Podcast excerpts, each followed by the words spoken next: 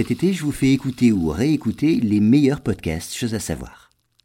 Bonjour à tous, aujourd'hui nous allons voir quel est le mystère du rhinocéros d'or. C'est en 1932 que des archéologues découvrent, dans des tombes situées dans la province du Limpopo, en Afrique du Sud, une statuette en or représentant un rhinocéros.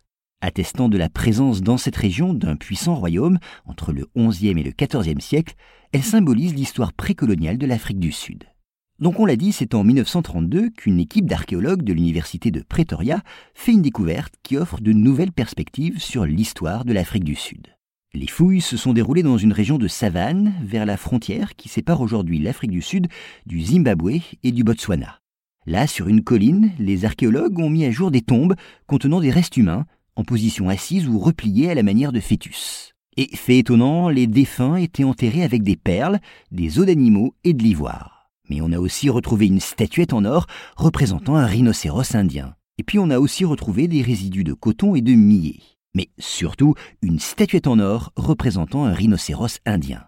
Alors les richesses de cette nécropole en font sans doute le lieu d'inhumation des rois et de l'aristocratie du royaume de Mapugumbwe.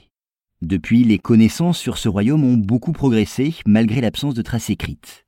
On pense que jusqu'au XIVe siècle, il devait étendre son autorité sur un territoire assez vaste, comprenant sans doute l'ensemble des vallées du Limpopo. Les graines et les restes de fibres de tissu découverts laissent penser que les habitants de ce royaume se livraient à des activités agricoles. Il semble que leur alimentation ait été aussi variée et équilibrée. Et puis il est possible que les perles, portées en collier par les habitants, soient venues d'Inde ou d'Égypte. Et comme d'autres échanges avaient sans doute lieu avec la Chine ou la Perse, cela suppose la mise en place d'un véritable réseau commercial de grande ampleur. En tout cas, le rhinocéros d'or trouvé dans ces tombes est devenu depuis un véritable symbole national, témoin d'une histoire antérieure à la colonisation par les Européens.